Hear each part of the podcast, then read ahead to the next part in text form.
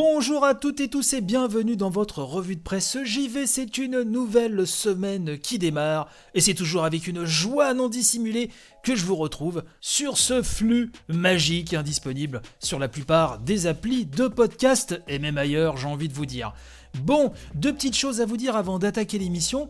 La première, euh, c'est que là, aujourd'hui, il n'y a pas de version vidéo. Suite à un petit souci qui sera un petit peu trop long euh, à expliquer ce matin, voilà, là, euh, la version vidéo sur YouTube et Instagram ne sera pas disponible aujourd'hui. Et aussi vous dire, par contre, euh, dans le positif, qu'une grande revue de presse JV ainsi qu'un nouveau numéro de Family Pack devraient donc arriver dans les jours qui viennent. Donc ça c'est quand même cool, j'ai envie de vous dire. Et ce matin, j'avais envie de vous parler d'un article que j'ai lu sur pressecitron.net, un article titré PlayStation 5, une perle pour l'accessibilité le jeu vidéo Point d'interrogation. Oui, puisqu'on nous dit que la PlayStation 5, hein, vous savez, qui sort donc le 19 hein, euh, chez nous, peu d'élus, hein, vous le savez, pour X raisons, euh, une console donc très orientée vers l'accessibilité, nous dit-on. En tout cas, l'interface de la machine est incroyable sur ce point. Oui, c'est ce que nous dit Presse Citron, et vous savez certainement que l'accessibilité, c'est un sujet euh, qui m'est cher, et du coup ça m'avait intéressé, sachant qu'on en avait déjà pas mal parlé, vous savez notamment à travers The Last of Us Part 2 qui était, euh, donc c'est exclu, hein, euh, PlayStation, qui était vraiment je trouve exemplaire en la matière, on a aussi beaucoup parlé de Xbox, hein, euh, avec son adaptatif contrôleur aussi, et diverses actions en ce sens, hein, qu'elles viennent d'associations ou autres. C'est toujours vraiment passionnant et très intéressant de voir ce qui se fait dans ce domaine. Et donc là, la PlayStation 5 semble avoir pris ça très au sérieux. On nous dit que cette accessibilité, donc sur la nouvelle console de Sony, concerne globalement 5 points l'affichage, l'audition, le contrôle de la manette, la lisibilité et la transmission d'informations. Alors bien sûr, je vais vous parler des grandes lignes de ce papier, le lien sera retrouvé dans la description, vous pourrez lire ça dans le détail. Mais donc en ce qui concerne déjà dans un premier temps l'affichage, on nous dit qu'il est possible de tout paramétrer, de l'inversion des couleurs, en passant par un large menu qui vous permettra de paramétrer vous-même les couleurs, etc. Vous pourrez choisir la taille de votre texte sur l'ensemble de la console. Vous allez pouvoir mettre votre texte en gras ou non, élever le contraste de la console et choisir la vitesse de défilement des textes à l'écran, sans oublier que l'ensemble des animations de l'interface pourront également être désactivées.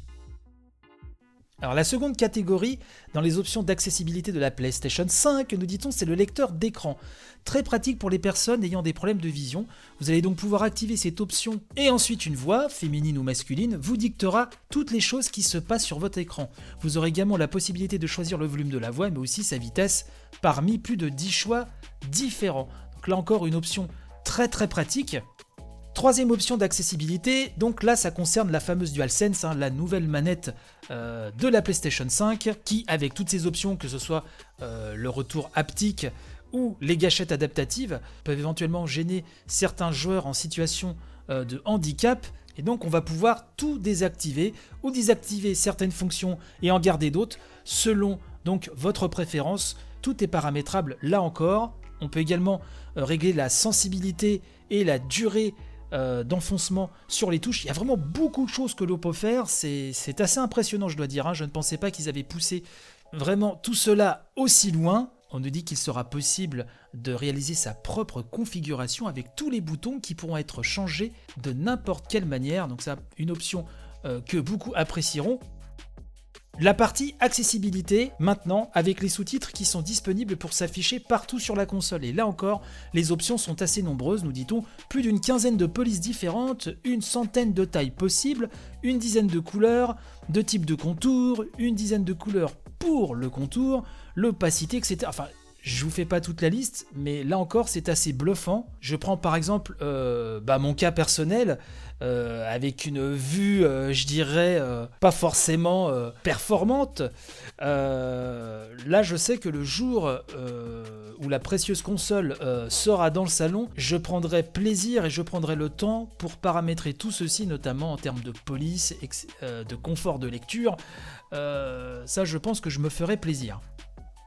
Et donc la dernière euh, partie de ces options d'accessibilité sur la PlayStation 5, c'est la partie transcription de chat. Oui, donc en clair sur la console, on nous dit, sur le menu, hein, il y a des screenshots, euh, on nous explique qu'on peut donc convertir en texte le chat vocal d'autres joueurs pendant les jeux ou dans les parties, hein, euh, et énoncez à haute voix le texte que vous saisissez à l'attention des autres joueurs. La transcription de chat pour les chats vocaux intra-jeux n'est disponible que pour les jeux qui prennent en charge cette fonctionnalité. Mais euh, là aussi, ça peut être vraiment très très très très très utile. Donc, un tas d'options euh, d'accessibilité vraiment qui, font plaisir. À voir ce qui est proposé du côté de la Xbox Series X euh, et S.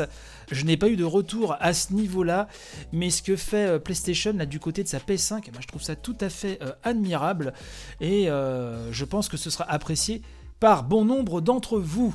Euh, voilà ce que je voulais vous dire pour cette édition, pour cette reprise euh, de la semaine.